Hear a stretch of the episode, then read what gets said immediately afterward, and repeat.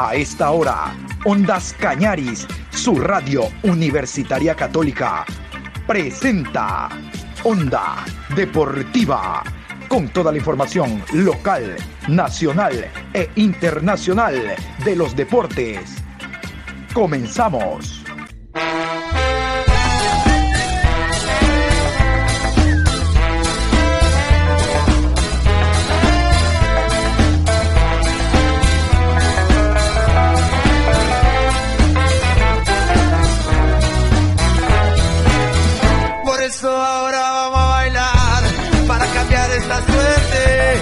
Sabemos gambetear para ausentar la muerte.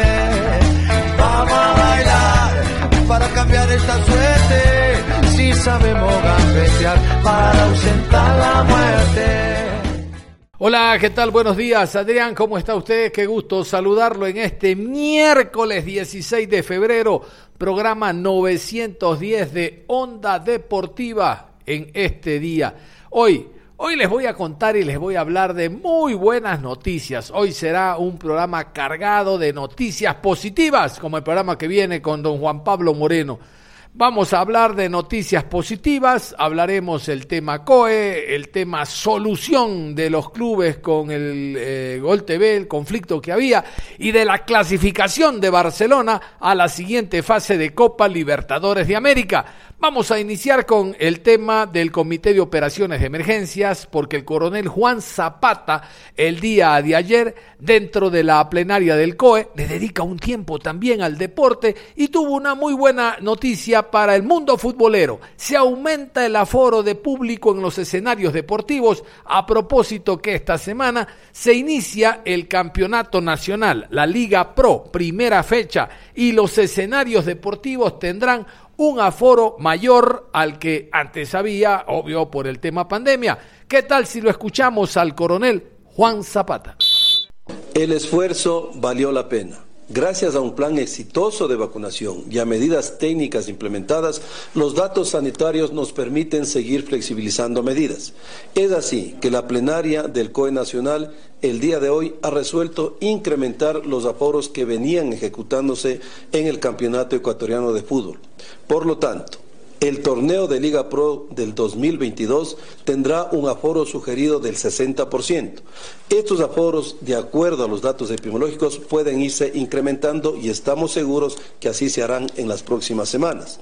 Sin embargo, bienvenidos los hinchas del fútbol ecuatoriano hay que seguir cumpliendo los protocolos de bioseguridad presentados por Liga Pro y aprobados por el COE Nacional. La corresponsabilidad es fundamental. Esta actividad que también genera reactivación y es el escenario en el que queremos caminar, depende también de ustedes que poco a poco siga llegando a la normalidad que todos queremos. Interesante, ¿no? Entonces el 60% de personas de seguro habrá, vamos ver, al Capol, al estadio de Chaleche, habrá en el estadio Casablanca, en el Cristian Benítez, tendremos también en el estadio Hokai de la ciudad de Manta, Delfín Manta, Delfín eh, Barcelona, lo tendremos también en el Bellavista, para el encuentro técnico universitario 9 de octubre, lo tendremos en el Chillo Gijón, Independiente del Valle Cumbayá, es decir, todos los partidos de local, entonces el 60%, el ideal es que el público vaya y asista. Yo les decía, otra noticia positiva. Sí, señores, terminó el conflicto, por lo menos ya hay planes de pago en cuanto a la deuda que, que, tiene Gol TV con los clubes de la primera categoría A y B del fútbol ecuatoriano, los equipos que participan en la Liga Pro. Vamos a continuación con el detalle de esta información. Deuda de Gol TV con Liga Pro es de 15 millones 90 mil dólares y se pagaría en cinco cuotas hasta junio de 2023, según el nuevo acuerdo. De acuerdo con el documento, el adeudo corresponde al año 2019 y el saldo en contraprestación del año 2021. En uno de los términos de la nueva negociación se indica que los valores serán totalmente cancelados en cinco cuotas y sin descuento alguno. La primera cuota el 31 de marzo de 2022 y la última el 30 de junio de 2023.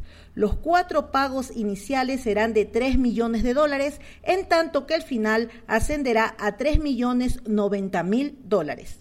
Y todos los clubes del país están muy satisfechos porque de esta manera pueden paliar una deuda que vienen arrastrando con jugadores, cuerpos técnicos actuales, anteriores desde, desde el año pasado, desde el 2021 y en otros casos desde el 2020. Vamos a, continuación a escuchar una de esas eh, voces que es la del abogado Orlando Salazar. Él es síndico del conjunto del Macará y estuvo presente en la reunión del Consejo de Presidentes en Guayaquil. Pienso que es una frase que cuadra con lo que se ha dado en estos últimos días y con el trabajo realizado por la dirigencia deportiva durante los últimos meses en la búsqueda de una eh, solución a un problema que eh, se ha ido incrementando en el tiempo en cuanto al, cumplimiento de una obligación por parte de Gol TV y que eh, llegó a una cifra realmente escalofriante, una deuda que costaba diciembre del 2021 eh, totalizó 13 millones y medio de dólares.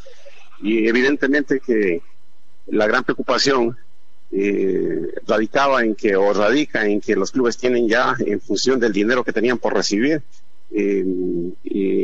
una serie de obligaciones que tienen que cumplir con sus eh, acreedores y la gran dificultad para poder arrancar en el presente año. Por ahí se dio la primera solución cuando se había aceptado que Gol TV, eh, en lo que tiene que ver con eh, los pagos del año 2022, mensualice eh, su obligación y no cumpla con el 30% que normalmente lo venía haciendo en el primer mes del, o en el primer trimestre al arranque de la temporada, en el mes de enero normalmente. Y eso ayudó a que de alguna manera quede solamente pendiente el tema de los de las deudas anteriores al 2021 eh, eh, hacia atrás y por ahí apareció por fortuna eh, un vínculo de una marca Betcris que es la que prácticamente está aportando con un gran porcentaje para la solución de este conflicto. Betcris tiene un contrato con Gol TV y ese dinero pasa directo a la Liga Pro, alrededor de 5 millones, que permite que la deuda baje a 8 millones y medio y que eh, sea mucho más manejable para los clubes. Eh, ese dinero eh, se ha pactado en un compromiso de pago que está garantizado y evidentemente con la cláusula especial a través de una adenda que determina que si hay incumplimiento los clubes están en libertad de dar por terminado el, el contrato y buscar que sea otra empresa la que maneje los derechos de televisión. Hay que diferenciar lo que es obligación 2022 con son obligaciones anteriores al 2021. Si se hace un abono de 5 millones, son 8 millones y medio eh, dividido para eh, cinco pagos, más o menos un millón seiscientos mil eh, por cada pago, independientemente de los valores mensualizados por la deuda del 2021 hacia atrás.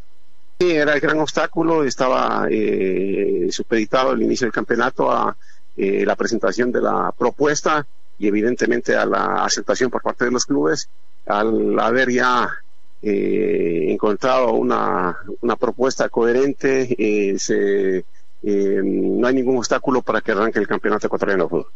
Yo creo que la satisfacción tiene que venir con el cumplimiento del pago, porque ha habido una serie de, de, de ofrecimientos que se han complicado a la hora de el cumplimiento y yo creo que la verdadera satisfacción llegará en el momento en el que eh, a la fecha de pago se vayan cumpliendo con cada una de las obligaciones.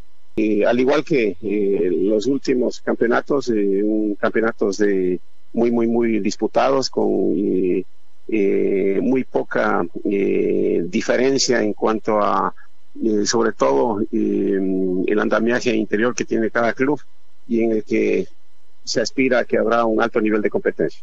Perfecto, aunque no se indica exactamente cuándo van a ser los consecutivos planes de pago. Se habla del primero y el último, pero no cómo van a continuar los restantes.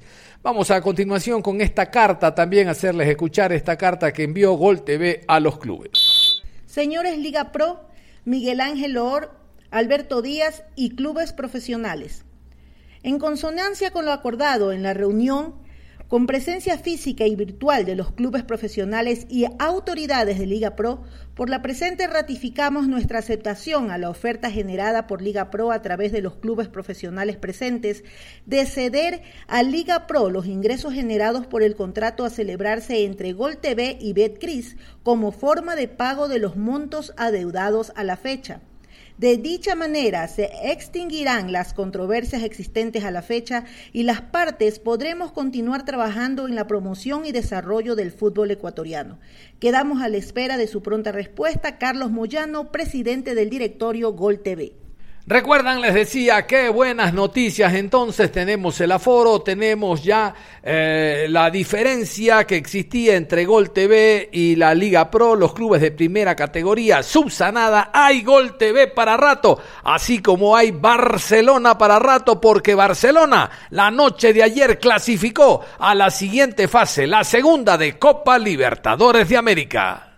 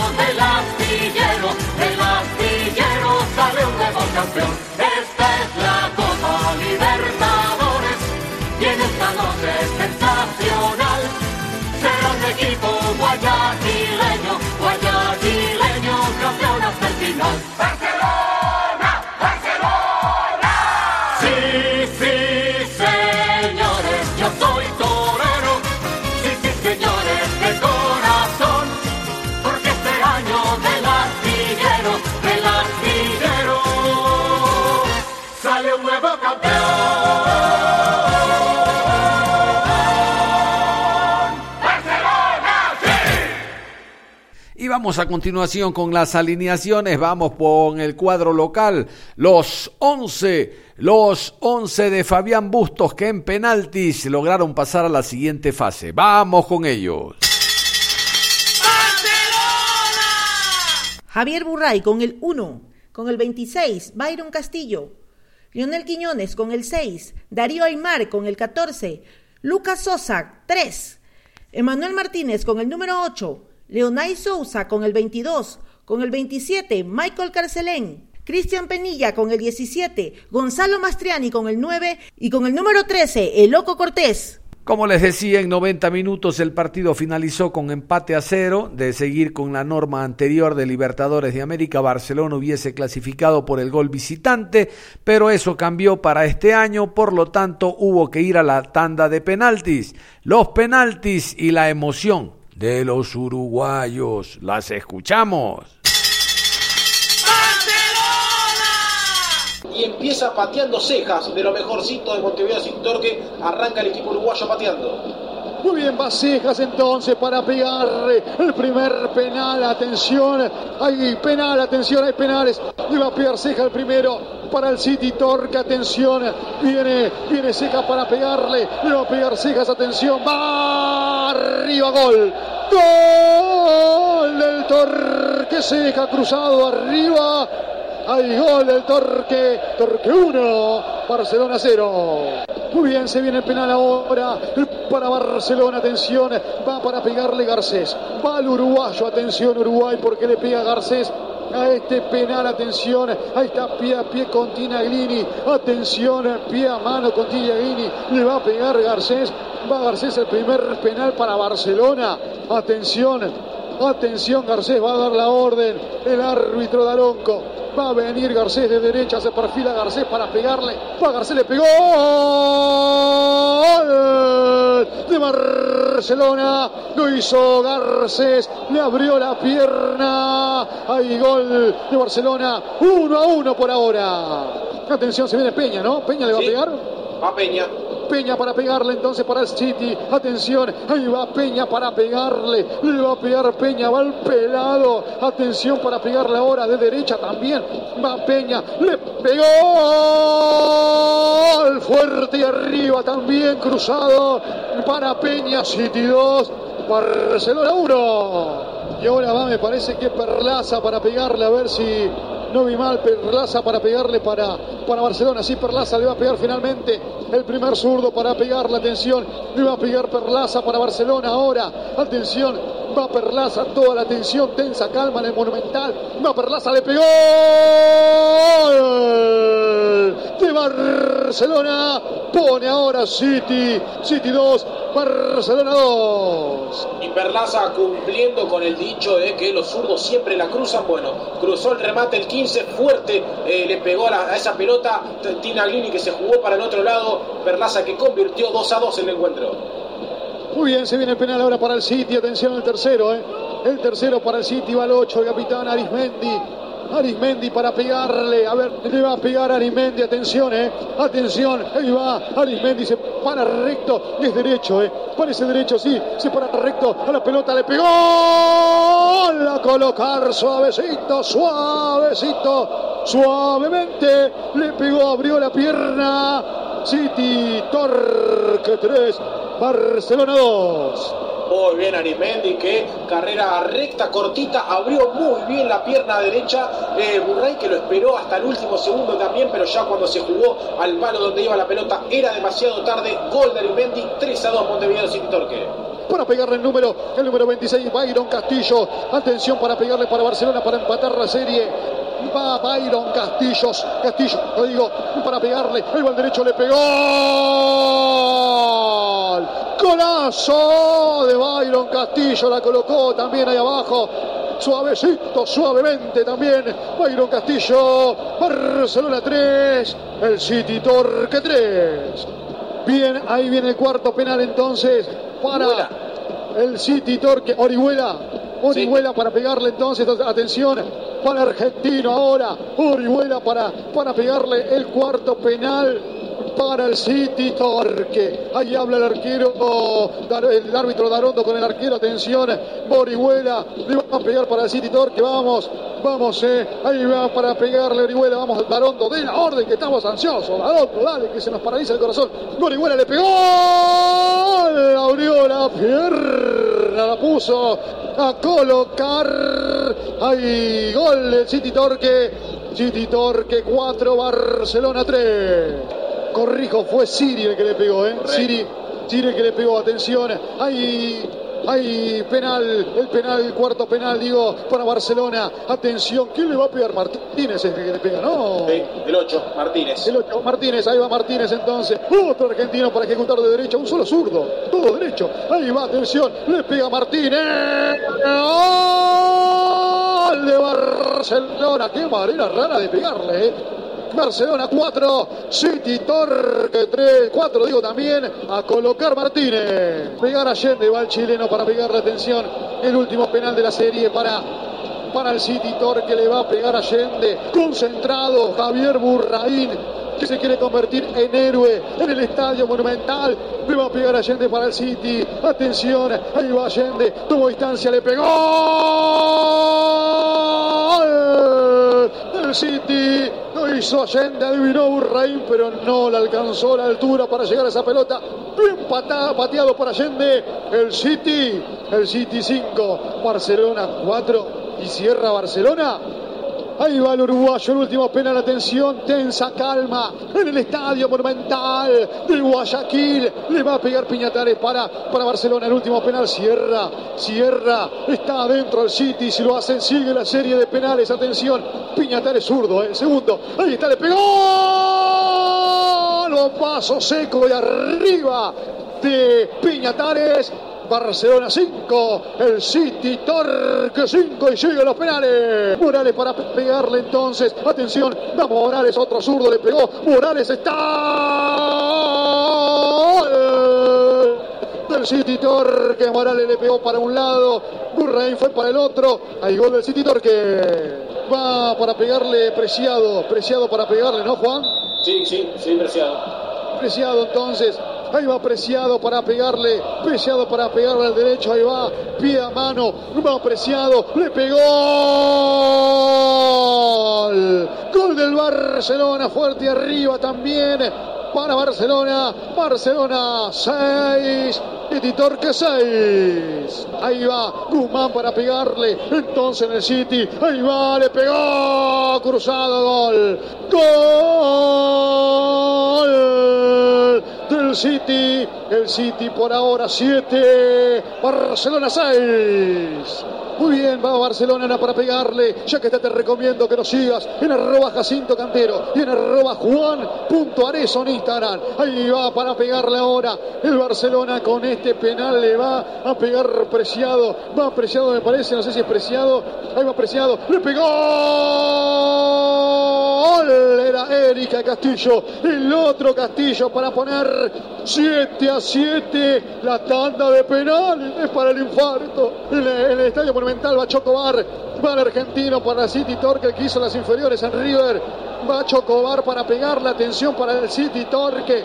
Ahí está concentrado Burraín pie a mano el arquero de Barcelona y el jugador del City. Ahí va a Chocobar, le pegó, tapó el arquero, tapó el arquero, tapó el arquero, tapó el arquero, tapó el arquero, tapó el arquero, tapó Burraín, tremenda tapada, le pegó abajo al pibe Chocobar y tapó Burraín. Tapó el argentino, se jugó para el mismo lado, adivinó muy bien el uno, floja la fuerza del remate de Chocobar que eh, apostó más a, colocar el remate que a darle fuerza. No fue del todo colocado tampoco Murray que se estiró, la tapó y ahora si Barcelona mete su penal está adentro de la próxima fase de la Copa Libertadores. Festejaban los jugadores de Barcelona, pero uno dijo, no, no, no, todavía no, falta el nuestro, falta el nuestro, no, no que me pareció que se adelantó un poquito también Murray, ¿eh? un poquito se adelantó. Si hace este gol de Barcelona, se clasifica la próxima ronda. Ahí estaba Leonay le pegó.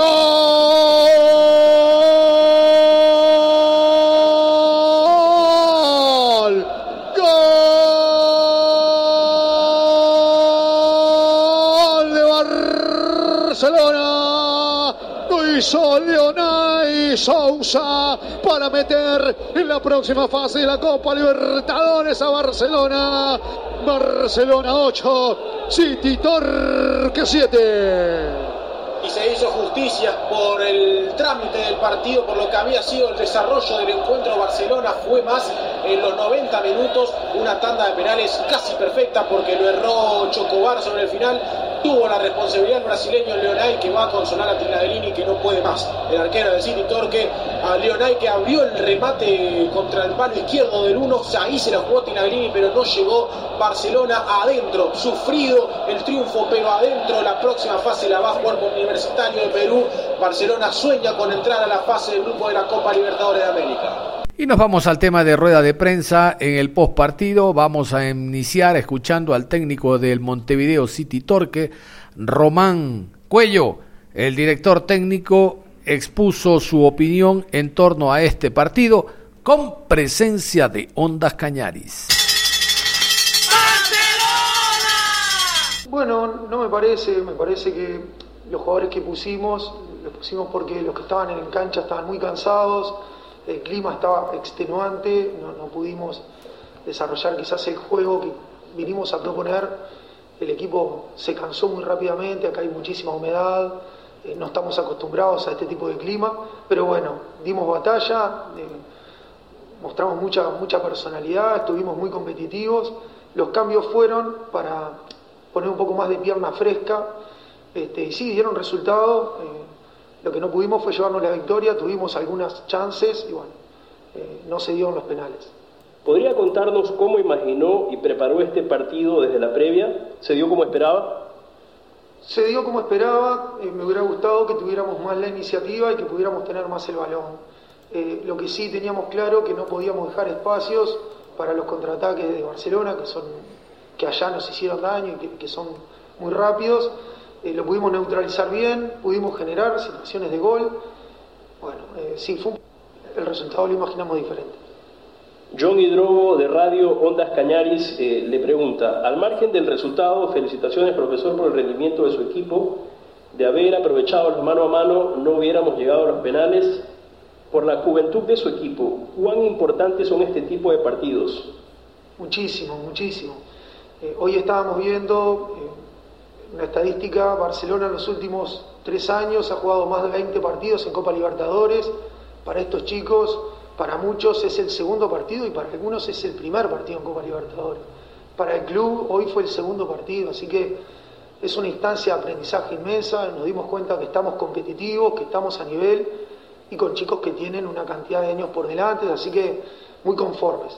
Cuando ocurran definiciones como estas, la figura de la cancha pasa a ser el arquero, ya que su atajada le dio al Barcelona el pase a la siguiente ronda. Usted no se acuerda de los buenos pateadores que hubo, se acuerda del arquero y la gran atajada. Por lo tanto, vamos a escuchar a Javier Burray, arquero argentino del Barcelona. Creo que los dos equipos patearon muy bien. 16 eh, penales creo que patearon en total y fue una serie atípica, eh, no, no suele suceder eso.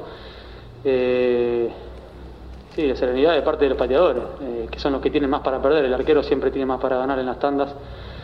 Y bueno, esa, esa sensación que me daba en ese momento, ¿no? De que no podía atajar uno, pero sabía, sabía que iba a venir, que iba a llegar. Y bueno, por suerte tardó un poquito, pero llegó y bueno pudo ayudar para, para pasar de fase.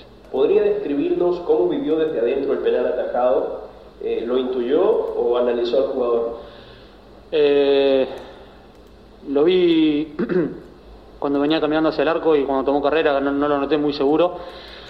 Dudé entre quedarme parado por si pateaba al medio o ir cruzado. Bueno, a lo último opté por, por ir cruzado y no, no, pateó, no fue muy esquinada, de altura y eh, bueno, nada, en esta tanda generalmente tratas de, intuir, pero muchos, muchas veces también vas a la segura, donde cuantos más penales pasaban pensabas que, los pateadores pueden llegar a asegurar y bueno, eh, fue cruzado y bueno, justo fui ahí. ¿Cómo asume esta clasificación sabiendo que por delante tuvieron un equipo que les dio pelea hasta el último momento? Y en estas, en estas copas, yo arranqué mi tercera temporada acá, eh, los tres años jugando este tipo de competiciones y ningún equipo te hace fácil nada. Por algo juegan en estas instancias, ¿no? Y como todo equipo uruguayo aguerrido, este diferente por ahí a lo que generalmente plantea un equipo de esa liga, eh, intentó jugar todo el tiempo. Eh, creo que, fuimos, superadores, fuimos en superiores en, los dos partidos, en, líneas generales, sobre todo hoy. Contamos con muchísimas más situaciones que ellos y, bueno, nada, ningún, ninguna fase, ningún equipo va a ser fácil. Eh, nos toca ahora en casa primero, más allá de que primero nos toca Liga Pro, nos toca primero abrir la serie en casa y después cerrar de visitante, así que va a ser igual o más duro todavía y, lo sabemos. ¿Qué se le vino a la mente al momento de tener enfrente una ronda de penales que define en esta ocasión su permanencia en, la Conmebol Libertadores? Eh, no, estaba, tranquilo, eh, habíamos, practicado penales ayer, como, como siempre lo hemos hecho cada vez que hemos jugado fases eliminatorias o, partidos en los que se podían definir por penales, como siempre lo hemos hecho. Practicamos, los chicos patearon muy bien y, tenían la serenidad de, que lo íbamos a hacer bien y que alguno me iba a tocar atajar. Eh, bueno, hacerlo, haberlo hecho acá en casa con nuestra gente fue, fue arrancar el año de buena manera. Y vamos a cerrar la rueda de prensa con Fabián Bustos, el técnico canario. Eh, manifiesta que Barcelona fue mejor en los 180 minutos, que se hizo justicia. Bueno, vamos a escuchar al técnico argentino y de este paso a siguiente ronda, fase 2 de Libertadores de América. Eh, en líneas generales, Creo que en los 180, 190 minutos fuimos superior. Eh, en el partido de hoy, con una superioridad más, más marcada, eh, creando muchísimas situaciones. Creo que tuvimos alrededor de 13 tiros de esquina, 12, 13 tiros de esquina. Ellos tuvieron dos o tres. Tuvieron dos chances ellos claras, nosotros tuvimos muchísimas o muchas. Eh, y creo que lo más parejo de todo fue la tanda de los penales. Después me parece que enfrentamos siempre respetando al rival, obviamente. Creo que lo pusimos incómodo por su forma de jugar. Le robamos muchas pelotas en campo rival y bueno, no estuvimos finos, eh, seguimos, tenemos que seguir trabajando para corregir esta situación y, poder eh, después manejar los partidos si, si tenemos efectividad. La realidad es que Creo que fuimos superior allá, menos unos 25 minutos. Eh, fuimos superior hoy todo el partido y después llegar a los penales que los dos equipos los patearon muy, pero muy bien, muy pareja la serie, pero merecíamos, eh, me parece, llevarnos la victoria por todo lo que habíamos hecho dentro del campo de juego. Lo felicita por seguir en la Conmebol Libertadores. Le pregunta qué sintió desde la banca al ver la efectividad de sus jugadores en los penales y cuántas veces practicó eh, desde los 11 pasos en esta semana. Como dijo Javier, eh, este grupo cada vez que no ha tocado una definición o que puede llegar a haber una definición, siempre lo trabaja, tanto para los arqueros como para los pateadores, y la verdad que los chicos hicieron un, trabajo excelente, eh, imagínate con todo ese marco hermoso que teníamos, de gente que, nos estaba apoyando, eh, Javier pudo también atajar un, penal decisivo y la efectividad de los chicos fue muy buena. Eh, en ese momento se te cruzan un montón de cosas por la cabeza, pero bueno, agradecido a Dios, como digo, eh, y, obviamente a mis jugadores porque son los, artífices de este, de, este, de este mano a mano que, que ya llevamos, como dijo Javier, este, nuestra tercera temporada en la institución, hemos jugado los tres años esta clase de, de competición, esta competición con, con, duelos mano a mano y salvo Flamengo después lo hemos superado a todos, así que nada, seguir trabajando, creciendo en, en lo futbolístico, más funcionamiento y tratar de de tratar de definirlos antes de los partidos. No va a haber partidos fáciles, son todos complicados. Profesor, ¿por qué hoy hubo impaciencia para finalizar las jugadas? ¿Mencionó algún correctivo en el medio tiempo? Sí, obviamente que teníamos que tener tranquilidad porque lo habíamos superado eh, el primer tiempo y no habíamos tenido la efectividad como para tomar el último toque para el pase previo al gol. Creo que, y en algunos casos también nos apuramos en, en la definición, pero bueno, son cosas normales en principio de año eh, ha cambiado bastante el equipo, algunos jugadores, y entonces eso hace que, tengamos que acomodarnos bien, eh, y siempre mejor es acomodándose cuando ganas. Eh, así que nada, seguir trabajando, tratando de, estar en todos los detalles. Ya a partir de mañana, de esta noche, ya empezar a pensar en, en el torneo Liga Pro, luego siempre respetando los rivales, luego no vamos a tener descanso porque el miércoles ya jugamos otra vez por Copa Libertadores, a tratar de hacerlo mejor. ¿Qué es lo que más destaca de los 90 minutos y qué mejorar para la siguiente ronda? Bueno, eh, lo, destaco que el equipo siempre fue, que lo mereció ganar de, todo desde el principio. Fuimos superior en, creo que a un equipo que eh, su fuerte de la posesión se la sacamos, lo incomodamos, eh, cambiaron el patrón de juego, empezaron a jugar vertical, no, no, estaban, no salían todas jugando y eso me gustó porque en lo táctico el equipo se nota que responde y que está creciendo. Eh, que, mejorar siempre muchas cosas. Nos crearon dos situaciones claras que tenemos que trabajar, si no fuera por Javier que, la, que las tapó, tenemos que trabajar para que no lleguen tan cómodos y después obviamente la efectividad adelante. Eh, generamos 22 aproximaciones, creo, 22 remates y tenemos que estar más fino para tratar de convertir goles y que no tengamos que llegar a esta instancia. De esta manera cerramos la información deportiva a esta hora de la mañana. Los invitamos a que continúen en sintonía de Ondas Cañaris.